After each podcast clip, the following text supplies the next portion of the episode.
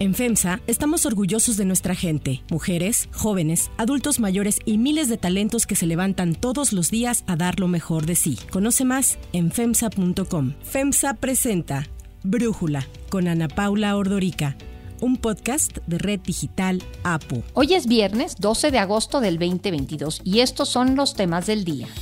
Por la alta inflación, Banco de México aumenta la tasa de interés en 75 puntos base para dejarla en 8.5%.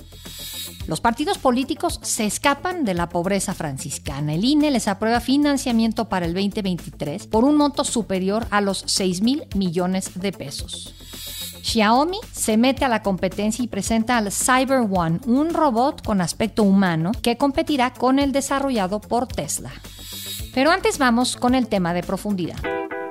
Well, I respect the move, but the entire thing has been a witch hunt, and uh, there is no collusion between certainly myself and my campaign. El expresidente de Estados Unidos, Donald Trump, no ha dejado de estar envuelto en escándalos desde que salió de la Casa Blanca. Son varias investigaciones jurídicas las que hay en su contra. Los republicanos y Trump mismo dicen que el expresidente está siendo víctima de una persecución política. Los demócratas, por su parte, argumentan que las investigaciones son legales, ya que nadie debe estar por encima de la ley. ¿Quién tiene la razón? ¿O hay un punto medio? Como decimos, son varias las investigaciones que tiene abiertas Trump en su contra. La primera es la anunciada por el Departamento de Justicia sobre el asalto al Capitolio el 6 de enero del 2021, cuando sus seguidores trataban de evitar que se ratificara la victoria electoral de Joe Biden. Un comité de la Cámara de Representantes está investigando los hechos y ha declarado que Trump, en lugar de detener el asalto, lo vio por televisión. Inclusive se le acusa de haber sido él quien incitó a la multitud. El expresidente negó haber actuado mal y aseguró que le robaron la elección del 2020. Hay otra investigación, una de carácter civil en Nueva York, junto con sus dos hijos Donald e Ivanka, por fraude financiero de la organización Trump. Según el testimonio del exabogado de Donald Trump, Michael Cohen, él y su familia hacían valoraciones fraudulentas de activos para reducir el pago de impuestos, obtener préstamos y beneficios de los seguros. I can assure you that Donald Trump is guilty of his own crimes. Was I involved in much of the inflation and deflation of his assets? The goal is to ensure that those people who are responsible become responsible for their dirty deeds. I should not be responsible for Donald Trump's dirty deeds. Donald Trump is the one who is involved with the campaign finance violation pero Trump y sus abogados lo niegan. Por esta investigación es que el expresidente fue citado este miércoles a una audiencia con la fiscal general del estado de Nueva York, Leticia James. Sin embargo, Trump se fue del lugar sin decir una sola palabra tras convocar la quinta enmienda, la cual establece que no se puede obligar a ninguna persona acusada de cometer un delito a declarar contra sí misma. Llama la atención que años atrás Trump criticaba a quienes se apegaban a la quinta enmienda. Fifth Amendment, Bob. The mob takes the fifth. If you're innocent, why are you taking the Fifth Amendment? Fifth Amendment, horrible. Horrible. He pleaded the fifth, and that was the end. We never heard about him again. La audiencia en Nueva York sucedió tan solo dos días después de que su casa en Mar-a-Lago fuera allanada por agentes del FBI por otra investigación, una relacionada con el manejo de documentos clasificados que no fueron entregados al salir él de la Casa Blanca y que tienen implicaciones para la seguridad nacional. Y es que a principios del 2022, Trump tuvo que entregar a las autoridades 15 cajas de documentos que sacó de la Casa Blanca cuando dejó de ser presidente, porque la ley de registros presidenciales dice que todos los escritos oficiales deben ser entregados a los archivos nacionales. Pero Trump se llevó estos documentos a Mar a Lago. Entregó algunos a principios de este año, pero las autoridades sospechaban que no había entregado todos. Por ello, el FBI allanó su residencia en Florida. Biden's politically charged. We've already chronicled all this. DOJ is now being used as a weapon against Biden's top political rival. That's the former president of the United States of America. Este acto del FBI generó enormes críticas, sobre todo de los republicanos, quienes han dicho que se trató de un acto de abuso de poder. Jonathan Turley, who's a constitutional attorney and Fox News contributor, joining us. Uh, your reaction to this insane raid? Ante tanta crítica, ayer el fiscal general Merrick Garland salió a defender la redada, enfatizando tres puntos. First, I personally approved the decision to seek a search warrant in this matter. Second, the department does not take such a decision lightly. Third, The men and women of the FBI and the Justice Department are dedicated, patriotic public servants. A estos escándalos hay que sumar el pleito durante años de Trump con los tribunales para no dar a conocer sus declaraciones de impuestos. Todo lo anterior ha generado la pregunta de si Trump está siendo víctima de esta persecución por realmente romper las reglas o por querer postularse a la presidencia en el 2024. En este momento el nivel de aprobación de Trump en el promedio de encuestas de Real Clear Politics está en un 42%. Por su parte, Joe Biden tiene, también según Real Clear Politics, un nivel similar con un 40% de aprobación y con el 64% de los votantes demócratas diciendo que preferirían tener a un candidato distinto para las próximas elecciones presidenciales. El análisis.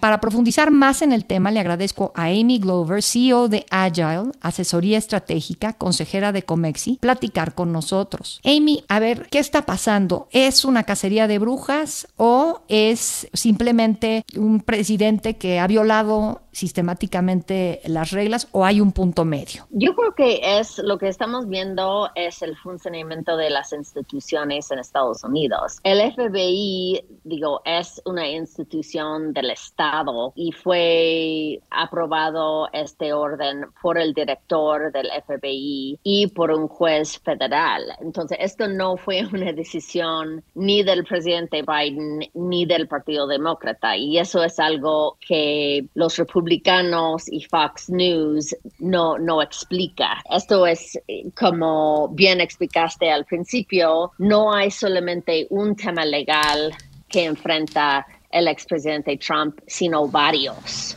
Sin duda, la situación es muy complicada porque la ultraderecha, que ahora también ha apoderado del Partido Republicano, está fomentando una retórica de violencia, desacreditando las instituciones del Estado. Y eso va justo con la narrativa del cuestionamiento de la última elección presidencial. Ahora, en ese sentido, Trump cuando fue presidente utilizaba el aparato del Estado el aparato de justicia del Estado para sus beneficios. Y siento que ahora está reclamando que Biden está haciendo lo mismo. ¿Tú qué opinas de esto, Amy? Bueno, de que Donald Trump le fascina jugar el papel del víctima, no, no queda duda. Um, y él está tratando de insistir que esto es un tema político, pero nuevamente no es el presidente Biden que está a cargo de estos procedimientos. Estos son procedimientos legales que están sucediendo simultáneamente en varios estados, el estado de Nueva York, el estado de Georgia, a nivel federal, este caso del FBI. Entonces, no es un tema solamente, son, son varios. ¿Y tú cómo sientes a Trump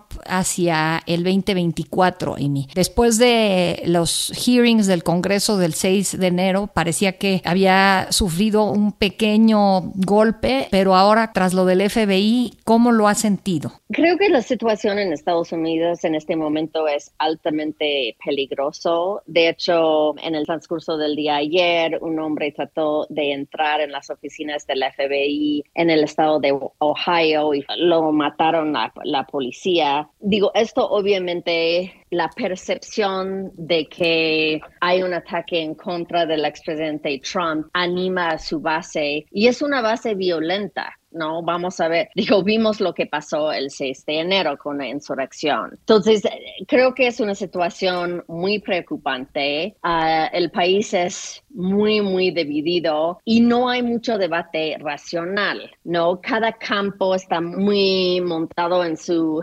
caballo y, no, esto no es como un debate intelectual, sino realmente temas de, de, hígado. Entonces, sin duda es preocupante rumbo a las elecciones de medio término para el Congreso que tendrán lugar en noviembre, preocupante desde la perspectiva del Partido Demócrata y el del presidente Biden que arriesga perder la mayoría en el Congreso, pero de por sí la mayoría que tienen los demócratas es súper, súper chiquito. Con todo y esta pequeña minoría que tiene Biden en, en el Senado, que de hecho están empatados y el voto de desempate es el de Kamala Harris, que fue la que le ayudó ahora a pasar la propuesta de cambio climático tan importante. Con todo y todo, Biden ha logrado grandes triunfos legislativos y sin embargo tiene este nivel de aprobación tan bajo y ya no es solamente Trump el que habla de Sleepy Joe, ya mucha gente se refiere así a Sleepy Joe. ¿Cómo lo explicas esto, Amy? Creo que hay varios factores y, y sí es importante notar que sí ha habido victorias recientes muy importantes. De hecho, francamente creo que no fue benéfico para el presidente Biden este momento de buscar,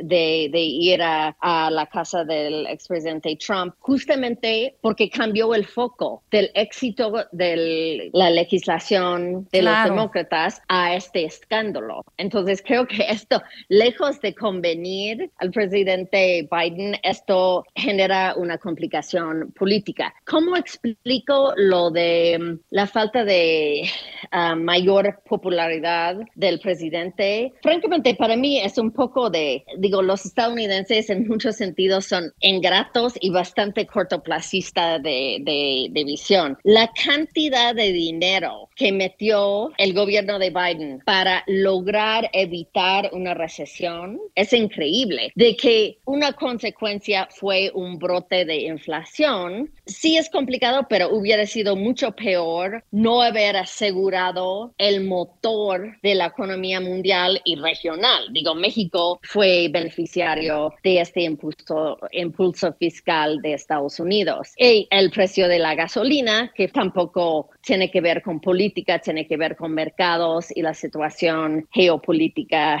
a nivel internacional. No cabe duda que el presidente Biden es un señor grande, de que es cansado es evidente y sí genera un desafío para el Partido Demócrata rumbo a las elecciones de 2024. Porque sí, muchos cuestionan que si a los 80 años uno tiene la energía para una chamba de ese tamaño. Sí, pues todos vimos cómo incluso un presidente muy joven como lo fue Obama entró con pues mucha vitalidad y ya al final de sus ocho años tenía el pelo blanco, ¿no? Pero en ese sentido preguntarte a quién ves fuerte para el 2024 por el lado de los republicanos y por el lado de los demócratas. Sé que falta mucho tiempo, pero estamos aquí haciendo un corte de caja cuando la política allá se acaba de poner mucho más caliente, digamos. Si tuviera que apostar ahora yo sospecho que Biden va a ser el candidato nuevamente. creo que la percepción es que aún así sigue siendo la persona con mayor probabilidad de poder enfrentar a alguien como quien podría ser Trump. Um, yo creo que si es Trump o no, se, dependerá de lo que sucede justamente con estas situaciones legales y si el Partido Republicano sigue apoyándolo. Es impresionante que hasta la fecha varios senadores republicanos cuestionaron, por ejemplo, um, esta investigación del FBI. Entonces, todavía tienen miedo de desafiar a Trump y apostar por otro candidato. Pero bueno, yo creo que es ahí donde vamos a ver más cuestionamiento, pero será difícil cuestionar que para el Partido Demócrata cuestionar una nueva candidatura de Biden, a menos que el presidente mismo decida que quiere demitir y ofrecer como el apoyo a Kamala Harris. Amy Glover, pues ya seguiremos platicando de estas elecciones y de la política en Estados Unidos eh, conforme pasen los meses. Muchísimas gracias por platicar con nosotros. Muchas gracias a ti y a tu audiencia, Ana Paula.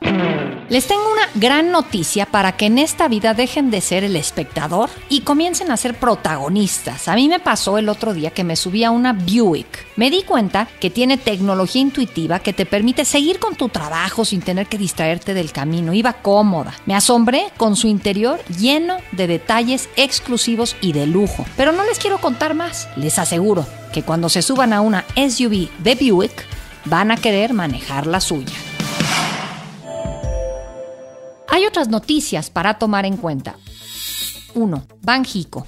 El Banco de México subió la tasa de interés en 75 puntos base, con lo que la tasa objetivo se coloca en 8.5%, un nuevo máximo desde el 2008. La decisión de la Junta de Gobierno del Banco de México se alineó con las expectativas del mercado y responde a la alta inflación. Con la decisión, la postura de política monetaria se ajusta a la trayectoria que se requiere para que la inflación converja a su meta del 3% más menos un punto porcentual que sugieren vaya a ocurrir el cuarto trimestre del 2023. Banjico también ajustó sus expectativas de inflación que para el caso de la general espera que promedie 8.1% anual en el último trimestre de este año, tras la expectativa anterior que era del 7.5%. José Yuste, economista y periodista de finanzas, nos habla sobre el impacto de esta decisión de Banjico. El Banco de México está pendiente del tema inflacionario, sabe que hay presiones muy fuertes inflacionarias por distintas razones y quiere mandar la señal de que se evite una formación de precios. Entonces, el crédito va a ser más caro en México. Esto por un lado, combatiendo la inflación. Por el otro lado, desde luego, quiere el Banco de México mantener un diferencial de tasas de interés importante con Estados Unidos. ¿Para qué? Para ser más atractiva. Aquí la tasa de interés está en 8.50, en Estados Unidos a 2.50. Los seis puntos de diferencia siguen siendo atractivos para México y desde luego esto pues va a fortalecer al peso mexicano. Se trata de la décima ocasión consecutiva en que el banco aumenta la tasa de interés y la segunda de la misma magnitud y advirtió que en las próximas decisiones de política monetaria valorará nuevos ajustes de acuerdo con las circunstancias. 2 financiamiento a partidos. El Consejo General del INE aprobó el financiamiento público de los partidos para el 2023 por un monto superior a los 6 mil millones de pesos. Durante la sesión, el consejero presidente del INE, Lorenzo Córdoba, defendió el modelo de financiamiento a los partidos políticos. Esto es importante que quede claro. Lo que hoy está determinando el INE no es motu propio, no es por su propia decisión, es porque estamos cumpliendo, aunque a algunos no les gusta, lo que dice la Constitución. Y si no gusta lo que dice la Constitución, para eso está las vías de reforma constitucional. Para el cálculo del financiamiento que se daría a cada partido, se tomaron en cuenta los resultados de la última elección ordinaria federal para elegir diputaciones por el principio de mayoría relativa y el porcentaje de votos obtenidos por cada fuerza política. Morena será el partido que más recursos recibirá. Tan solo para actividades ordinarias tendrá 1.837 millones de pesos, seguido por el PAN, que recibirá mil millones de pesos, una cifra similar a la del PRI, y Movimiento Ciudadano recibirá 580 millones. El Partido Verde se embolsará solo para actividades ordinarias 507 millones, mientras que el PRD y el PT recibirán poco más de 400 millones. A esos montos habría que sumarles otros giros y una partida especial en el rubro liderazgo político de las mujeres. 3. Robot humanoide. Lei Jun, CEO y cofundador de Xiaomi, parece haberle robado los reflectores a Elon Musk ayer cuando presentó al Cyber One, un robot con aspecto humano. El Cyber One mide 1,77 metros y pesa 55 kilos. Además de poder sostener objetos con sus manos, la empresa adelantó que el robot será capaz de aprender de las emociones humanas para relacionarse con el hombre gracias a la inteligencia artificial con la que está desarrollado. La nueva apuesta de Xiaomi representa un duro golpe a Tesla, pues la estética con la que cuenta parece estar claramente inspirada en Optimus, el robot que Tesla presentó meses atrás. Para Brújula, Javier Matú, que experto en tecnología, nos habla de cómo Xiaomi se posiciona en la industria. Conocimos a Cyber One, este pues robot humanoide diseñado para el trabajo que presentó la compañía china Xiaomi, esta compañía que tiene muchos productos de muchas divisiones y bueno, pues aparentemente se le adelanta a Elon Musk, este también pues eh, gran eh, creador norteamericano de todo tipo de tecnología. Y aquí la pregunta es, ¿quién va a ganar? Bueno, pues no hay respuesta. Solo hay que recordar una cosa importante. China y Estados Unidos pues están peleados. Hay que recordar lo que le pasó a la firma de origen chino Huawei, que prácticamente fue pues desterrada de Estados Unidos porque había problemas ahí supuestamente de espionaje y demás. Entonces, tal vez en tecnología esté un poco más adelantado Xiaomi con este prototipo, pero tiene el gran problema que es una firma de origen chino y esto pues de alguna forma a muchos otros países no no les da toda la confianza del mundo. Ahora, ¿veremos estos robots en casa? No. ¿Los veremos en la calle? No. Es un desarrollo pensado específicamente para líneas de producción, para trabajos repetitivos, donde un robot no se cansa, eh, un humano sí, por supuesto, y la historia se sigue desarrollando, la pelea va a estar dura, eh, finalmente Elon Musk hace casi todo lo que promete y lo hace bien, y ya veremos qué pasa con este Cyber One de Xiaomi. Yo soy Ana Paula Ordorica. Brújula lo produce Batseba Feitelson. En la redacción, Airam Narváez. En la coordinación y redacción, Christopher Chimal. Y en la edición, Cristian Soreano. Los esperamos el lunes con la información más importante del día. Que pasen por lo pronto un muy buen fin de semana. Oxo, Farmacias ISA, Cruz Verde, Oxo Gas, Coca-Cola FEMSA, Invera, Torrey y PTM son algunas de las muchas empresas que crean más de 245 mil empleos tan solo en México y generan valor como parte de FEMSA. FEMSA presentó Brújula con Ana Paula Ordorica, un podcast de Red Digital APO.